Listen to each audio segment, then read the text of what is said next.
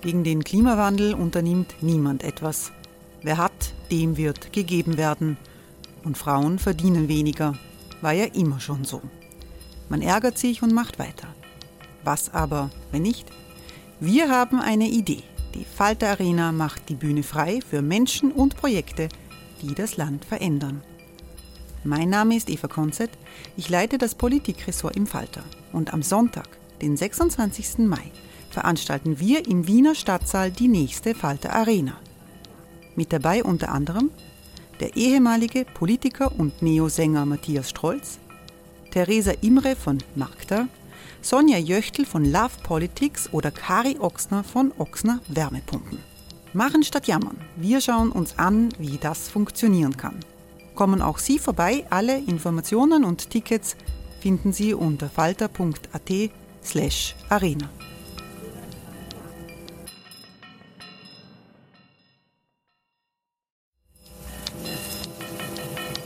slash arena. Falter-Podcasts werden durch Werbung unterstützt. Das hilft bei der Finanzierung unseres journalistischen Angebots. Hey, I'm Ryan Reynolds. At Mint Mobile, we like to do the opposite of what Big Wireless does. They charge you a lot, we charge you a little. So naturally, when they announced they'd be raising their prices due to inflation, we decided to deflate our prices due to not hating you.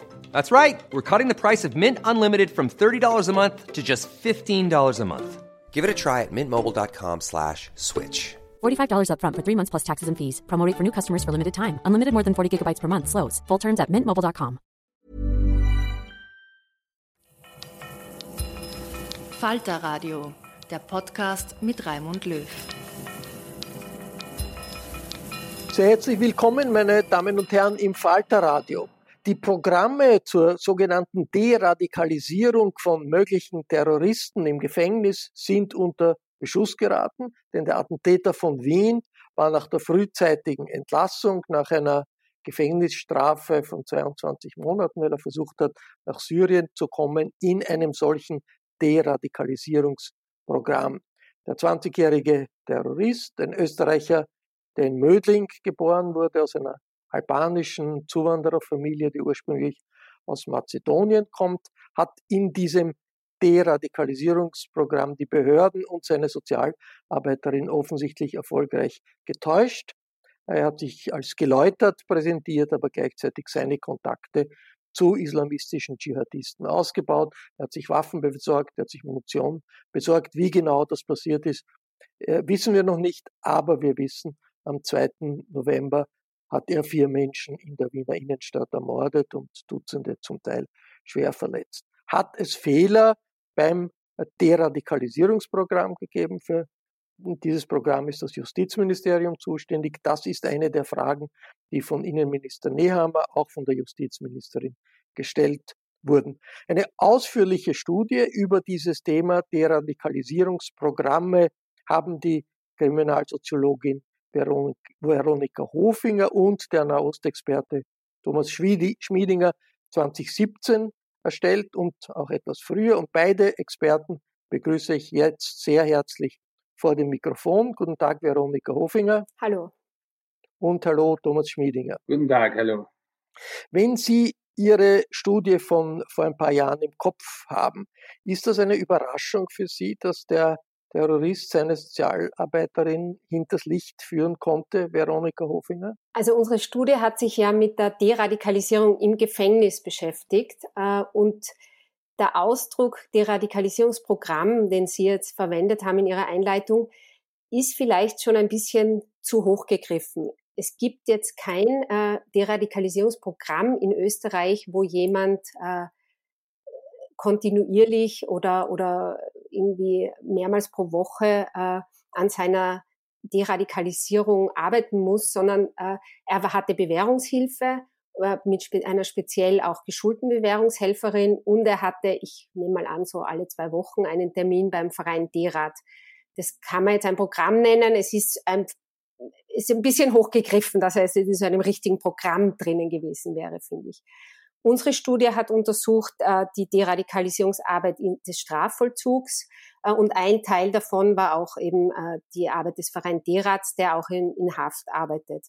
Ähm, ich glaube, es ist zu früh, jetzt äh, da Schuldzuweisungen zu machen. Äh, es gibt ja schon äh, Hinweise auf eklatante Versäumnisse, jetzt eher auf polizeilicher Seite. Ähm, wichtig wird sicher sein, dass man sich den Fall ganz, ganz genau anschaut, schaut, wo sind da Fehler passiert und äh, vor allem auch anschaut, äh, wie sehr, also inwiefern müsste man das auch intensivieren, dass der eben öfter jemanden treffen muss und vor allem, äh, wie müssten die verschiedenen Akteure da auch zusammenarbeiten. Also derzeit hat so ein, eine Person im Gefängnis mit Leuten zu tun, hat mit derer zu tun, äh, mit, mit Neustart, aber und mit, mit der Polizei in, in manchen Fällen. Aber das alles müsste zusammengeführt werden. Äh, da müsste es mehr Austausch geben, regelmäßigen Austausch. Also ich denke, das muss auf jeden Fall so eine Forderung sein, äh, was wir jetzt auch aus diesem schrecklichen Vorfall lernen können. D-Rat und Neustart, das sind äh, Sozialarbeiterorganisationen, ist das richtig? Ähm, D-Rat ist eine, äh, ein Verein, der die Deradikalisierungsarbeit macht. Das sind Religionspädagogen. Ähm, und Neustadt. Die arbeiten mit dem Justizministerium genau, zusammen. Genau, die, die, werden vom Justizministerium finanziert, nicht sehr üppig. Äh, und also die haben auch ein Ressourcenproblem. Äh, und sie sind so eine gewachsene, äh, kleine zivilgesellschaftliche Organisation, äh, die, die sicher auch einen gewissen Professionalisierungsbedarf hat, jetzt auch angesichts dieses äh, doch sehr massiven. Wie muss man Themas. sich das vorstellen? Wie viele Personen sind in, dieser, in diesen Organisationen? Neustadt und Derat? Neustadt ist eine ganz andere Organisation, ist eine, eine sehr riesiger, also ein sehr großer Verein, weil er in ganz Österreich die Bewährungshilfe macht, äh, auch für einen außergerichtlichen Dadausgleich zuständig ist äh, für die elektronische Fußfessel. Also das sind sehr unterschiedliche Vereine oder Player. Ähm, Neustadt hat ein sehr äh, professionelles, äh, äh, also Dokumentation. Also Neustadt ist ein hochprofessioneller Sozialdienstleister und Derat ist mehr so eine zivilgesellschaftliche Organisation mit sehr engagierten Leuten, die in vielen Fällen auch gute Arbeit leisten, äh, die aber auf jeden Fall Ressourcen brauchen, äh, um alle auch nach der Haft betreuen zu können, äh, die das nötig haben, also wo es Weisungen gibt und auch Ressourcen brauchen und auch die Verpflichtung brauchen, äh, zu kooperieren mit den anderen Akteuren. Da hat es in der Vergangenheit Probleme gegeben. Thomas Schmiedimger, damit wir verstehen, um wie viele Personen äh, es da äh, sich handelt. Wie viele mögliche äh, Terrorsympathisanten gibt es in Österreich in Freiheit oder auch im Gefängnis? Ja, man muss da unterscheiden zwischen äh, Sympathisanten gewissermaßen und wirklich Leuten, die im Strafvollzug sind. Äh, die Szene in Österreich an Sympathisanten mit dem IS, aber auch mit anderen dschihadistischen Gruppen ist eigentlich seit einigen Jahren im Bereich von einigen hundert Personen. Davon sind aber bei weitem natürlich nicht alle bereit, auch in Österreich einen Terroranschlag zu organisieren. Wir hatten de facto bis zu diesem äh, terroristischen Anschlag nur einige etwas unbeholfene Versuche, die sehr frühzeitig zum Glück entdeckt worden sind. Äh, es sind Personen wegen Paragraph 278b Mitgliedschaft in einer terroristischen Vereinigung in Österreich inhaftiert, die äh, teilweise weit davon entfernt waren, selbst einen Anschlag zu planen, weil dieser Paragraph äh, die Mitgliedschaft in einer terroristischen Vereinigung sehr breit definiert. Also da geht es auch um Personen, die äh, auf Social Media entsprechende Sympathiebekundungen verbreitet haben, die versucht haben, nach Syrien auszureisen nach 2014. Aber nicht jeder, der sozusagen eine Sympathiebekundung mit dem IS betreibt, äh, ist auch ein potenzieller Terrorist im engeren Sinn, das auch in Österreich einen Anschlag durchführen würde. Wenn, Sie, wenn Sie sagen, ein paar hundert potenzielle mögliche ja. Terroristen im Gefängnis, Nein, also nicht im Gefängnis. verurteilt wurden, so, so, oder unter äh, Beobachtung ähm, außerhalb des Gefängnisses. Ja, wie viele von diesen mehreren hundert Personen wirklich beobachtet werden, da bin ich mir nach den Versäumnissen, die jetzt bekannt geworden sind, in dem konkreten Fall nicht so sicher. Da wird sicher auch in Zukunft Fragen an den BVD und an die Landesämter für Verfassungsschutz geben. äh, die ja unter der letzten Regierung doch, äh, sagen wir mal, etwas gelitten haben, also unter Türkis-Blau, äh, wo offenbar äh, jetzt nicht mehr gesichert ist, dass selbst Hinweisen aus Nachbarstaaten nachgegangen wird. Aber, aber, aber eine Sache vielleicht zum konkreten Fall möchte ich noch einmal unterstreichen. Die Veronika Hofinger hat eh schon gesagt, man kann bei dem, was mit denen, die in Haft sind, geschieht und was nach der Haft mit ihnen geschieht, nicht unbedingt von einem Deradikalisierungsprogramm in dem Sinn reden. Und wir wissen im konkreten Fall ja auch nicht einmal, ob das tatsächlich so ist, dass die Mitarbeiter von D-Rat oder auch die Mitarbeiter von Neustadt irgendwie getäuscht worden sind. Dass dieser äh, konkrete Täter äh, frühzeitig äh, entlassen worden ist, hat primär den Grund, dass das die einzige Möglichkeit ist, äh, dem Täter Bewährungsauflagen überhaupt aufzuerlegen. Und das heißt noch nicht notwendigerweise, dass alle Beteiligten ihn deswegen für deradikalisiert gehalten haben. Er wäre auch ohne frühzeitige Entlassung zum Zeitpunkt seiner Tat in Freiheit gewesen. Äh, also solche Programme können, selbst wenn sie sehr professionell sind, immer nur versuchen, das Rückfallsrisiko zu reduzieren. Äh, eine Garantie gibt es äh, für jegliche Resozialisierungsversuche nie. Allerdings gibt es hier schon auch Bedarf, auf diesem Bereich zu diskutieren, wo es definitiv Verbesserungsmöglichkeiten gibt. Und einer der Punkte ist der, den die Veronika Hofinger schon angesprochen hat, nämlich die Zusammenarbeit auch von verschiedenen damit beschäftigten Institutionen, aber eben auch die Qualität und die Quantität äh, der Kontakte des äh, Arbeitens mit, dem, mit den entsprechenden noch einmal zu den Zahlen, Veronika ja. Hofinger. Wie viele ungefähr, wie viele Personen werden deradikalisiert in der Weise, wie Sie das besprochen, äh, hm. beschrieben haben in Österreich? Also die Zahlen, die ich zuletzt gehört habe, waren so zwischen 50 und 60 Personen, die sich wegen 278b, also wegen diesem Terrorismusparagraphen noch in Haft befinden und rund 120, die schon draußen sind. Also diese Zahl wurde von Neustadt genannt, dass 120 Personen äh, in Betreuung sind, von denen 96 Prozent nicht rückfällig wurden. Also vielleicht muss man das auch ein bisschen richtigstellen, äh, weil es war ja auch dieser Terrorismusexperte Neumann, der in der ZIP 2 gesagt hat, die Gefängnisse sind voller Dschihadisten und die kommen jetzt alle raus und es ist, äh, also er hat eine sehr bedrohliche Lage geschildert. Äh, es sind viele, vor allem von denen, die zu Beginn der Ausruf, also wo das, da ist der sogenannte Islamische Staat relativ neu war, wo das Kalifat ausgerufen worden ist, die zu dieser Zeit äh, ausreisen wollten, dabei gestoppt worden sind. Die haben ihre Haftstrafen schon längst verbüßt. Wir haben bei unserer Studie 2017 mit einigen gesprochen, die schon wieder draußen waren. Also und da hat es auch gut funktioniert. Da hat die Bewährungshilfe, da hat DERAT, äh, da, da haben die anderen Einrichtungen, die Familien, äh, wer auch immer, äh, mitgewirkt, die Personen selber und es gab keine Rückfälle. Also es gab nur vereinzelte. Also, also ich glaube, dieses Szenario, das Neumann da schildert und das mittlerweile auch von vielen Medien immer wieder reproduziert wird, ist eines, das wir zum Beispiel von Frankreich erkennen, wo wirklich Gefängnisse ein wichtiger Ort der Radikalisierung sind. Aber zumindest 2017, wo wir die Studie gemacht haben, gab es das Phänomen von Radikalisierung in Haft, aber die Mehrheit der Betroffenen wurde außerhalb des Gefängnisses äh, radikalisiert und das Gefängnis war zumindest damals noch nicht der zentrale Ort, an dem dschihadistische Radikalisierung stattfindet. Lass mich noch zur Präzision äh, zu, zu, äh, die Verständnisfrage. Also Deradikalisierung, was heißt das konkret? Das heißt, es gibt regelmäßige Treffen zwischen einem Sozialarbeiter und einer Sozialarbeiterin mit dem Klienten, wenn man so will, der mhm. deradikalisiert werden soll. Und die versuchen dann äh, mit dem zu diskutieren, mit dem zu erklären, dass das äh, zu argumentieren oder worin besteht diese Deradikalisierung?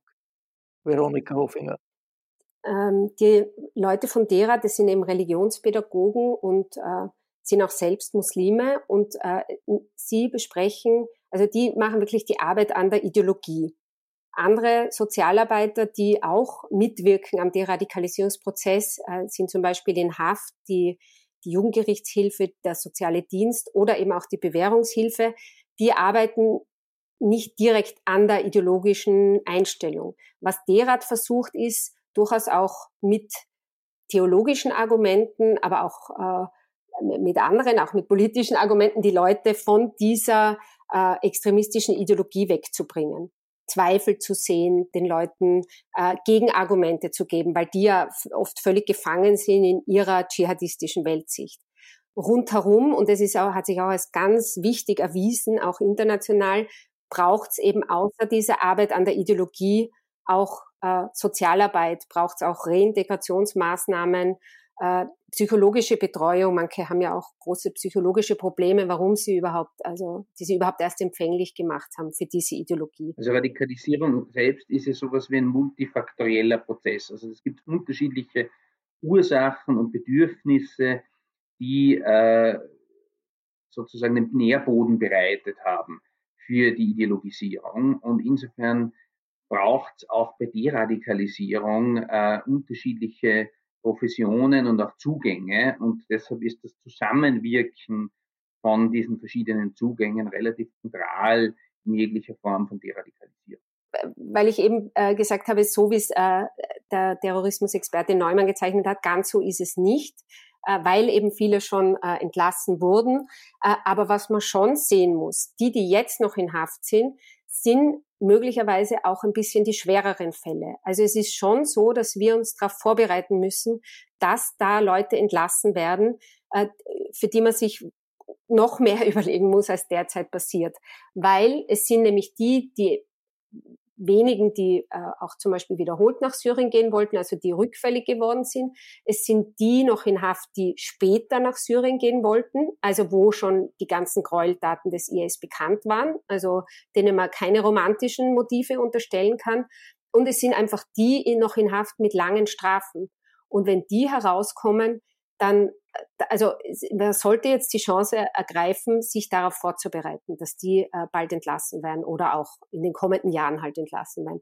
Also weil die Strafe abgesessen ist, darum werden sie entlassen. Genau. Also das ist äh, in Österreich so vorgesehen und sollte auch im Angesicht von Terrorbedrohungen so bleiben, dass äh, Menschen für Straftaten bestraft werden, die sie begangen haben und äh, nicht präventiv. Und wenn Sie äh, welche vorbereiten, soll man sie natürlich auch äh, dingfest machen. Da ist die Terrorismusgesetzgebung ja auch so weit, dass schon Vorbereitungshandlungen äh, kriminalisiert werden und, und die Möglichkeit geben, jemanden in Urhaft zu nehmen. Aber das ist jetzt vielleicht eine andere Debatte. Ich wollte nur das noch ergänzen. Man muss sich darauf vorbereiten, dass die entlassen werden. Also da gibt's nichts zu verharmlosen. Aber es ist nicht so, dass man damit noch gar keine Erfahrung hat oder dass das jetzt einmal war und dann ist es gleich schief gegangen. Es ist in vielen Fällen auch sehr gut gegangen. Here's a cool fact. A crocodile can't stick out its tongue. Another cool fact, you can get short-term health insurance for a month or just under a year in some states. United Healthcare short term insurance plans are designed for people who are between jobs, coming off their parents' plan, or turning a side hustle into a full time gig. Underwritten by Golden Rule Insurance Company, they offer flexible, budget friendly coverage with access to a nationwide network of doctors and hospitals. Get more cool facts about United Healthcare short term plans at uh1.com. Es spricht einiges dafür, dass äh, Terroristen auch die Heroisierung der eigenen Tat, auch die negative Heroisierung der eigenen Tat äh, mit einkalkulieren und äh, einen psychischen Gewinn daraus ziehen, dann eben mit ihrem Namen in die Geschichte einzugehen. Äh, insofern ist es äh, in der Kommunikation mit der Öffentlichkeit schon sinnvoll, diese Heroisierung zu vermeiden äh, ob man den Namen äh, jetzt nennt oder nicht, äh, das ist nur ein Element gewissermaßen, diese Heroisierung zu vermeiden. Äh, ich finde eigentlich auch ganz nett, wie Wien jetzt insgesamt damit umgeht, dass man ihn eben nicht jetzt zum, äh, zum tragischen, äh, diabolischen äh, Helden quasi hochstilisiert, sondern dass man äh, auch in den Social Media Seiten zurzeit einfach ganz oft den Begriff Arschloch dafür verwendet. Das ist ein Umgang damit, den ich relativ sympathisch finde und der diese Heroisierung äh, eigentlich vermeidet. Äh, der Name ist jetzt bekannt, der ist sozusagen draußen, ist auch in den Medien, also man kann ihn eh nicht mehr verheimlichen, aber grundsätzlich ist es schon sinnvoll, wenn man über Terrorismus schreibt, nicht zu sehr auf die Person des Täters zu fokussieren, sondern mehr auf die Strukturen, die dahinter sind, auf die Ideologie und auf die Opfer. Auf der anderen Seite, das Gegenargument wäre ja, den Werdegang einer Person, die sich radikalisiert hat, ist natürlich eine Information, die die Öffentlichkeit auch braucht, um die Situation einzuschätzen. Jetzt Darf ich auch noch was ergänzen? Bitte. Äh, ich fürchte ja, dass die Heroisierung äh, und die, vor allem diese riesengroße Aufmerksamkeit dadurch nicht vermieden werden kann, ob man jetzt den Namen schreibt oder nicht. Also dass von Trump bis über Macron und van der Leyen und alle äh, auf Österreich schauen und, und, und auch wie viel es jetzt in unserer Gesellschaft verändern wird, womöglich, äh, wird eine neue, also all das gibt ihm so viel Aufmerksamkeit und die, die ihn bewundern, die wissen äh, wahrscheinlich sowieso, wie er heißt und haben die Bilder sowieso. Also es ist, ich verstehe das Anliegen. Ich finde, da kann man beider Meinung sein. Also es ist ja auch eine, eine interessante Diskussion. Äh, aber allein durch das Nicht-Nennen des Namens erreicht, also die Aufmerksamkeit, die, die internationale Aufmerksamkeit und dadurch die Heroisierung hat er leider trotzdem. Jetzt zur politischen Einschätzung, Thomas mhm. Schmiedinger. Ähm, der Mann hat offensichtlich Kontakte gehabt zu Dschihadisten in Syrien. Er war einmal dort hat auch jetzt offensichtlich Kontakte äh, gehabt. Äh, und diese, dieser Anschlag in Wien ist ja nicht isoliert. Es gab die Anschläge in Frankreich, in Paris, dann in, in, äh, Nizza. Ist davon auszugehen, dass es schon so etwas gibt wie eine Ermutigung, sagen wir, des IS oder der Dschihadisten, die äh, mit diese, diese Kontakte pflegen, zu sagen, es gibt jetzt die, diese Auseinandersetzung um die Mohammed-Karikaturen äh, in Frankreich, es gibt äh, Proteste gegen Frankreich in Indonesien, in Malaysia äh, und so weiter und so fort. Die islamische Welt ist mm, aufmunitioniert und dass hier jemand im IS sagt, äh, unseren, den Kontakten, den Schläfern in Europa, bitte geht jetzt, äh, tut jetzt etwas, geht's, äh, schreitet zur Aktion, damit wir zeigen können, wir sind trotz der militärischen Zerschlagung des Kalifats in Syrien noch immer ein Faktor. Eine, eine, eine, Ermutig eine, eine Ermutigung ja, aber kein Befehl. Man muss sich den IS gewissermaßen wie eine Zwiebel vorstellen. Da gibt es im Kern eine Organisation, die relativ straff organisiert ist in Syrien und im Irak. Dann gibt es in einer zweiten Schicht äh, lokale Organisationen in verschiedenen Ländern, die vor allem 2014 nach der Ausrufung des äh, vermeintlichen Kalifats einen Treueschwur auf den Khalifen abgelegt haben, nach seinem Tod dann auf seinen Nachfolger. Und die unter dem Label Islamischer Staat agieren, aber weitgehend eigenständige äh, militärisch-terroristische Entscheidungen sozusagen fällen. Und dann gibt es in einer dritten Schicht eine Reihe von äh, Sympathisanten, die in äh, losem Kontakt zu einzelnen Akteuren des Islamischen Staates stehen. Dieser lose Kontakt kann persönlich sein, der kann aber auch sehr oft auch über Social Media Kanäle, die oft sehr schnell wechseln, äh, funktionieren. Und äh, wenn aus der Zentrale, wenn man so will, die Aufforderung kommt, etwas zu machen, dann heißt das nicht, dass alle Sympathisanten in Europa nun äh, zur Tat schreiten, aber das erhöht natürlich die Wahrscheinlichkeit, dass äh, jemand in Europa einen terroristischen Anschlag durchführt. Für die Durchführung eines solchen kleinen, unter Anführungszeichen, Anschlags, wie wir ihn in Wien erlebt haben, braucht man ja keine große logistische Unterstützung. Das kann, wir werden sehen, ob das auch so ist in diesem Fall, das muss zu sein, das kann auch eine Einzelperson konkret organisieren. Davon zu unterscheiden sind natürlich diese großen Anschläge, die wir in Europa vor einigen Jahren hatten, wie in Paris und in Brüssel, die dann schon von einem organisierten Kommando gewissermaßen des sogenannten Islamischen Staates durchgeführt worden sind. Dass solche Anschläge mittlerweile seit einigen Jahren nicht mehr möglich sind, ist ein Zeichen für die äh, militärische Schwäche des sogenannten Islamischen Staates. Denn ein solches Attentat wie in Wien, so tragisch es auch ist, äh, kann eben von einer Einzelperson durchgeführt werden, die sich einen Bombengürtel als Attrappe bastelt und mit einem Gewehr eben auch vier Menschen erschießen kann. Dafür braucht es aber eben keine durchorganisierte äh, Organisationsstruktur hier in Europa. Was der Attentäter wahrscheinlich hatte, ist allerdings sehr wohl eben Kontakte. Er hat äh, immerhin ein Video an eine Stelle des IS geschickt, die das nachher veröffentlicht hat. Und äh, es wird sich auch zeigen, wie viele von diesen Personen, die jetzt verhaftet worden sind, äh, nicht nur äh, Kontakte zum Attentäter hatten, sondern ob es da auch welche gibt, die tatsächlich äh, über den terroristischen Angriff, den geplanten terroristischen Angriff bekannt, äh, also gewusst haben und vielleicht sogar involviert waren. Das wird jetzt einfach Polizeiarbeit sein. Äh, äh, Frau Hofinger, Sie haben ja in Ihren Studien äh, untersucht, äh, die Radikalisierung, also nicht nur die Deradikalisierung, wie das funktioniert, sondern auch die Radikalisierung von Jugendlichen. Was war da aus Ihrer Sicht nach Ihren Studien, äh, was hat da die größte Rolle, die wichtigste Rolle gespielt für eine Radikalisierung äh, Jugendlicher in Österreich in Richtung Dschihadismus?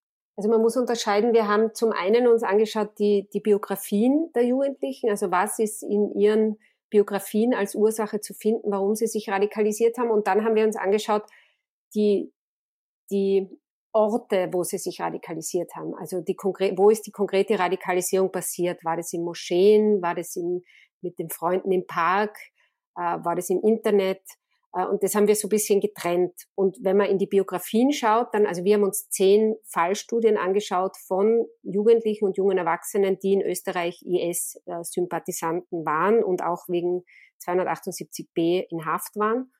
Ähm, und diese Fälle, das darf man aber jetzt nicht ganz verallgemeinern für alle extremistischen Strömungen und alle, auch nicht für alle Dschihadisten, aber diese Fälle hatten alle sehr schwierige Biografien. Da waren viele dabei, die als Kinder äh, Kriegserfahrungen gemacht haben, äh, zum Beispiel im Tschetschenienkrieg. Äh, da waren äh, sehr schwierige Familienverhältnisse, oft auch Gewalt in der Familie, fehlende Väter sehr oft, äh, sehr marginal, also sehr große Marginalisierungserfahrungen ähm, man weiß aber inzwischen, dass das nicht immer sein muss. Ja, es können auch Jugendliche, die unter besseren Verhältnissen aufwachsen, sich äh, zu Extremisten entwickeln. Ähm, wir haben uns dann, also und was vielleicht auch noch wichtig ist zu sagen, äh, Radikalisierung erfüllt ja immer bestimmte Bedürfnisse. Und das haben wir auch untersucht, was haben denn die eigentlich davon, dass sie sich so einer äh, extremistischen Ideologie anschließen. Und da haben wir äh, also ein ganz großes Thema ist diese, dieser Wunsch nach Zugehörigkeit, also dass man zur Gemeinschaft der, der Muslime gehört, dass man endlich seine Heimat findet. Das war bei manchen äh, ganz starkes Motiv. Dann auch äh, ein Statusgewinn, eine Selbstermächtigung, dass man äh, gegen Ungerechtigkeit auch kämpft, war für viele am Anfang. Also dieses vermeintliche, wir Muslime werden von allen auf der, vom Westen unterdrückt und wir müssen dagegen kämpfen.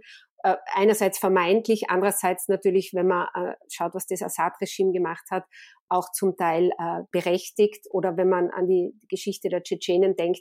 Also äh, das war auch ein, ein ganz zentraler Punkt.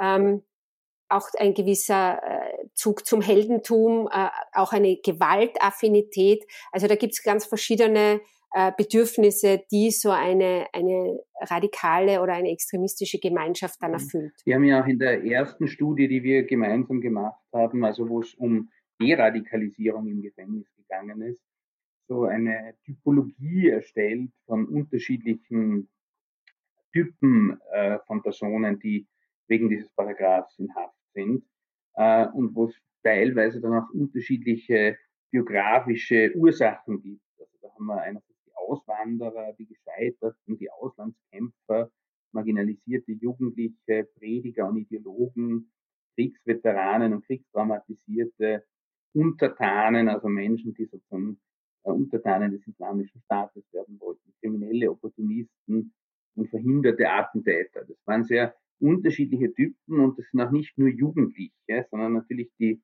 Prediger und Ideologen sind meistens ältere Personen schon und insofern äh, gibt es jetzt kein, kein Schema F, warum all diese Personen in Richtung Dschihadismus ideologisiert worden sind. Bei manchen ist sogar die Ideologisierung nicht einmal so zentral, vor allem bei diesen Kriegsveteranen und Kriegstraumatisierten. Also da gibt es schon auch Insassen, die wegen diesem Paragraph verurteilt worden sind, die mit einer gewissen Kriegserfahrung etwa aus Tschetschenien gekommen sind und die primär Syrien als äh, Fortsetzung gewissermaßen des eigenen Kriegsschauplatzes sehen, was auch damit zu tun hat, dass Russland direkt im Syrienkrieg involviert ist.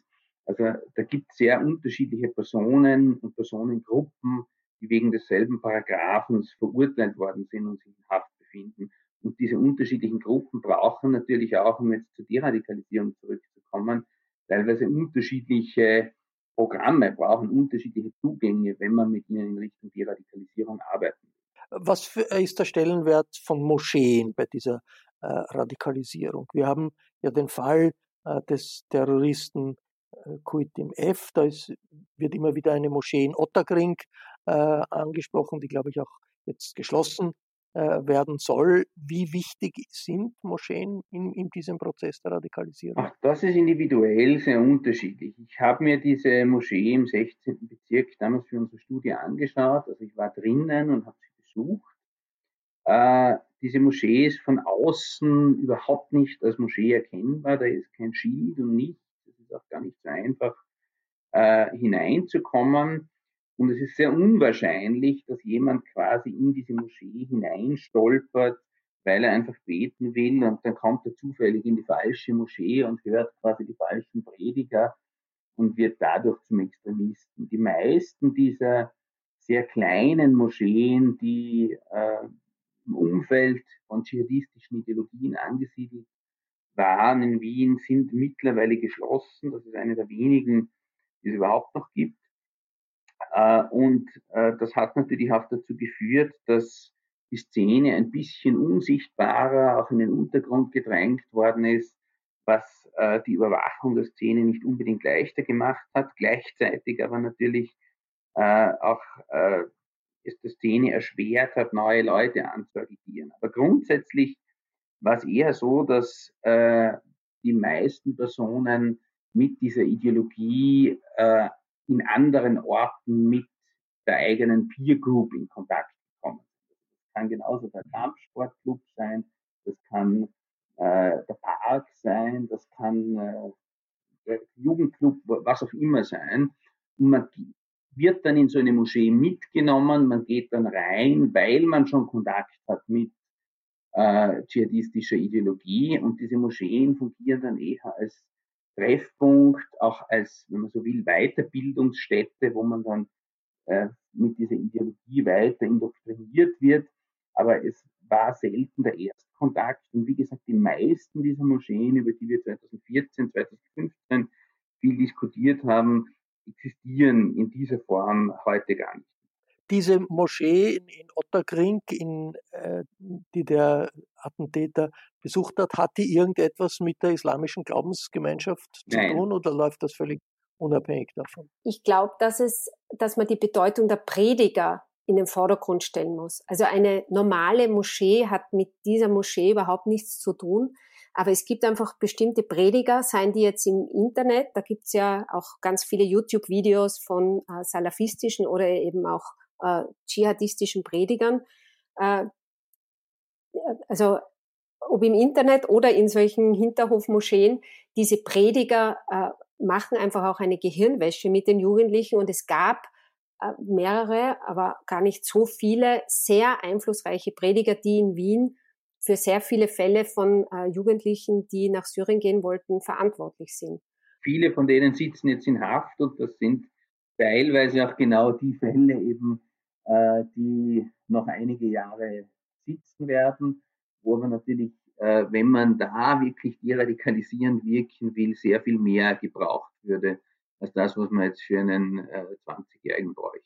Aber noch einmal zur Präzisierung. Diese Moschee in Ottergring hat nichts mit der islamischen Glaubensgemeinschaft Die ist zu nicht tun. registriert oder? bei der islamischen Glaubensgemeinschaft. Nein. Ich habe jetzt noch eine, eine Frage, äh, Veronika Hofinger. Was für eine Bedeutung spielt die Frage, ob sich die, Sie haben das angesprochen, ob sich die Jugendlichen ausgegrenzt fühlen? Äh, was für eine Bedeutung hat das, dass es natürlich in großen Teilen der österreichischen Öffentlichkeit Skepsis gegenüber dem Islam gibt, teilweise auch eine Islamfeindlichkeit. Äh, spielt das eine Rolle bei der Radikalisierung nach Ihren äh, Erfahrungen und Ihren Studien? Ich denke schon, dass es eine Rolle spielt. Es muss jetzt nicht heißen, dass diese Jugendlichen wirklich immer ausgegrenzt werden oder dass niemand äh, versucht, sie zu inkludieren in unsere Gesellschaft. Also es kann auch eine, eine wahrgenommene Ausgrenzung sein. Es ist auf jeden Fall etwas, was von den Predigern auch und von den Rekrutierern instrumentalisiert wird. Dieses Gefühl, ausgegrenzt zu werden, immer wieder dieser Verweis auf die wirklichen äh, Menschenrechtsverletzungen, die an Muslimen und Musliminnen weltweit passieren. Ähm, also das spielt schon eine große Rolle. Ich glaube nicht, dass man es als, als einzige Ursache äh, nennen darf. Und ich glaube auch eben, dass es, dass es verstärkt wird durch, durch ganz gezielte äh, Ideologie, also äh, Rekrutierer und, und Leute, die andere eben äh, weiter treiben wollen in, also das, in ihrer Ideologie. Also das dschihadistische Narrativ deutet natürlich auch jegliche subjektive Diskriminierungserfahrung konfessionell. Also sie sagt, äh, dieses Narrativ sagt äh, den Jugendlichen, du wirst diskriminiert, weil du Muslim bist und nicht, weil du Migrant bist, weil du einer ärmeren Klasse angehörst oder irgendetwas. Ja. Äh, und der IS will natürlich auch, das hat auch mit der erfolgreichen Strategie im Herkunftsland Irak zu tun, will natürlich auch genau solche konfessionalisierte Gewalt schüren. Also solche Anschläge wie in Wien zielen letztlich auch darauf ab, antimuslimische Ressentiments zu mobilisieren, damit dann wiederum den Muslimen gesagt werden kann, seht ihr, die Nichtmuslime kämpfen euch, diskriminieren, diskriminieren euch, wir verteidigen euch, kommt zu uns. Und es war in unserer Studie schon auch oft so, dass Jugendliche, die in ihrem Leben äh, ziemlich äh, gescheitert waren, ja, entweder waren sie in Haft oder sie sind äh, von der Schule verwiesen worden oder sind sonst einfach nicht gut in unserer Gesellschaft zurechtgekommen, dass denen ein Angebot gemacht worden ist und dass sie eben was Besseres sind, dass sie zu einer Gemeinschaft gehören, äh, die alle anderen abwertet. Also das spielt sicher eine Rolle, dass man so eine, eine Position der Schwäche einfach auch ausnützt und jemanden sagt, äh, du bist auch gerade, das macht ja auch die Haft grundsätzlich so gefährlich, weil dort ist jemand absolut exkludiert und marginalisiert und dem dann zu sagen, eigentlich gelten ja ganz andere Regeln und eigentlich haben ja die alle Unrecht und wir sind was Besseres, das fällt dann natürlich auf fruchtbaren Boden. Wobei die Ausgrenzung ja nicht nur ein Narrativ ist, sondern auch Realität ist. Nein, nein die, die, Ausgrenzung ist definitiv auch Realität, aber die Frage ist, wie wird diese gedeutet? Ja? Und ich könnte zum Beispiel das klassisch aus einem linken Narrativ deuten und sagen, ich führe einen Klassenkampf, aber der IS deutet das Ganze eben aus einer konfessionellen Perspektive und sagt, du wirst diskriminiert, weil du Muslim bist und weil die Christen, die Ungläubigen, der demokratische Staat dich diskriminieren, weil du Muslim bist. Also das Narrativ ist sozusagen ein, ein Narrativ, das das konfessionell deutet, was natürlich tatsächlich auch in realen Erfahrungen da ist. Ja, es gibt den Fall des äh, Palästinensers aus der palästinensischen Familie, der einer der Helden äh, des Schwedenplatzes ist, dort geholfen hat, einen Polizisten äh, in Sicherheit zu bringen, dessen Familie in Niederösterreich ein, nicht, ein Haus ne, nicht hätte kaufen äh, sollen, weil der Bürgermeister und die hm, viele Bürger in dem Dorf finden, wir wollen dort keine Moslems haben. Also das ist schon eine Realität. Ja, natürlich, und davon profitiert. Und davon profitieren Dschihadisten. Und es wird deshalb auch sehr stark davon abhängen, wie wir als Gesellschaft in den nächsten Wochen auf diesen Anschlag reagieren, ob der IS aus diesem Anschlag auch einen politischen Erfolg machen kann. Veronika Hofinger, die Lehren, die Schlussfolgerung daraus, wie sehen die aus wissenschaftlicher Sicht aus? Der Kanzler sagt, äh, man braucht bessere rechtliche Mittel, um Gefährder zu überwachen oder zu sanktionieren, was natürlich nach einem solchen Ereignis äh, eine These ist, der in der Öffentlichkeit kaum jemand widersprechen wird. Auch in Frankreich möchte die Regierung strengere Antiterrorgesetze, obwohl die Frankreich sowieso schon sehr streng sind. Aus der Sicht der Wissenschaft eine Einschätzung dazu, ist mehr Überwachung sinnvoll, ist mehr äh, Kontrolle sinnvoll, sind mehr Sanktionen sinnvoll? Also der österreichische, die österreichische Terrorismusgesetzgebung ist an und für sich relativ streng. Also dieser 278b hat einen Strafrahmen bis zu zehn Jahren und auch die versuchte Ausreise nach Syrien zum Beispiel ist schon unter diesen Paragraphen gefallen oder auch wenn man IS-Propaganda postet, ist man sofort äh, in diesen Paragraphen drinnen. Also äh, Strafverschärfungen scheinen mir nicht nötig und äh, ich unterstelle jetzt mal, dass die Forderung nach einer Sicherungshaft oder nach mehr Überwachungskompetenzen ein bisschen Symbolpolitik auch jetzt ist, weil äh, wir haben ja an und für sich Möglichkeiten, also wenn, wenn man äh, von einem Geheimdienst gewarnt wird, dass jemand Munition für einen äh, Kalaschnikow kauft, äh, dann kann man auch in Österreich so eine Person überwachen. Und wenn ihre äh, also wenn er bedingt entlassen ist, heißt ja auch, dass er äh, also dass er auf Bewährung ist. Also wenn man das rechtzeitig dem Gericht gemeldet hätte, hätte man die Strafe auch wieder rufen können und er hätte wieder in Haft müssen. Oder man hätte ihn vielleicht sogar in U-Haft nehmen können, wenn man, wenn man ausreichend äh, weiter recherchiert hätte. Also ich fände es äh, schade, wenn das die Konsequenz ist von diesem Vorfall. Es würde auch wieder dieses Gefühl stärken, äh, es geht gegen uns, die, die, äh, also wenn dann äh, noch viel strengere Strafen verhängt würden. Also das ist auch jetzt schon ein bisschen so das Narrativ unter denen, die wegen diesem Paragraph eingesperrt worden sind. Wir wollten ja nur nach Syrien und jetzt sitzen wir da zwei Jahre in Haft. Äh, also wenn man das noch weiter verschärft, glaube ich nicht, dass man, äh, ich glaube auch nicht, dass man diesen Fall verhindert hätte, weil wenn es so etwas gibt wie eine Sicherungshaft, müsste die ja ganz strenge Schranken haben, dass die wirklich nur zum Einsatz kommt, wenn man einen konkreten Verdacht hat.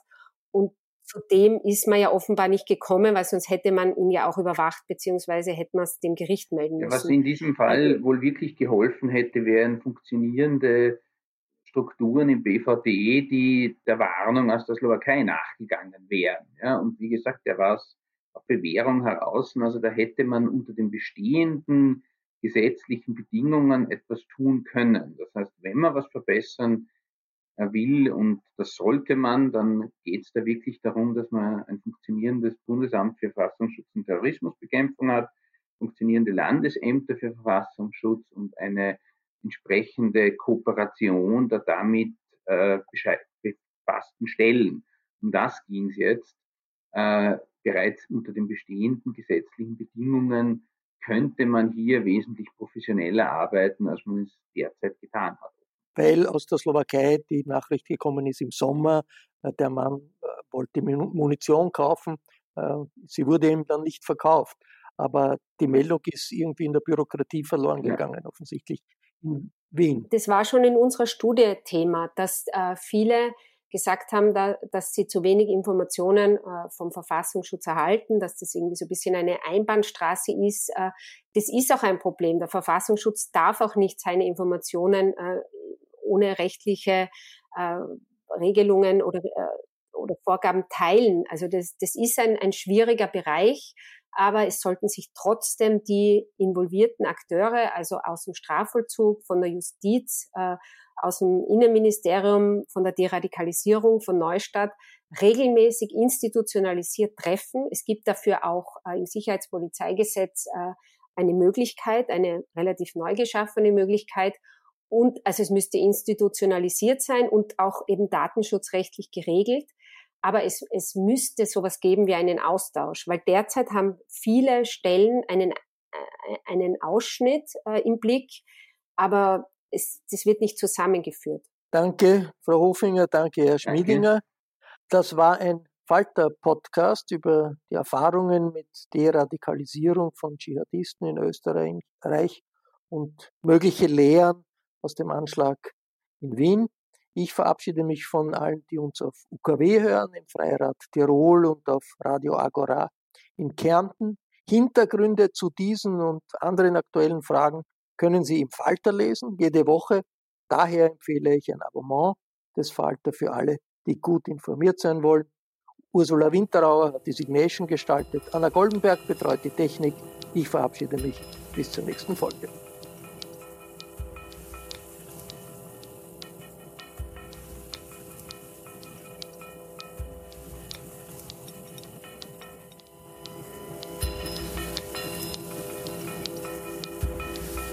Sie hörten das Falterradio, den Podcast mit Raimund Löw.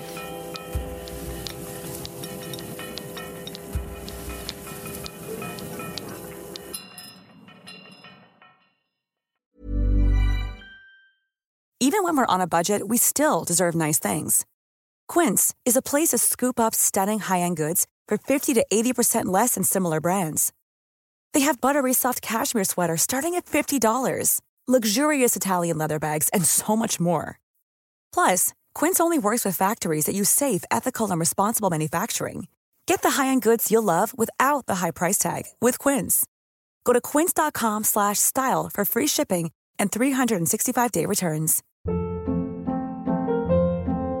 Hold up. What was that? Boring. No flavor. That was as bad as those leftovers you ate all week. Kiki Palmer here, and it's time to say hello to something fresh and guilt-free. Hello Fresh. Jazz up dinner with pecan-crusted chicken or garlic butter shrimp scampi. Now that's music to my mouth. Hello Fresh. Let's get this dinner party started. Discover all the delicious possibilities at hellofresh.com.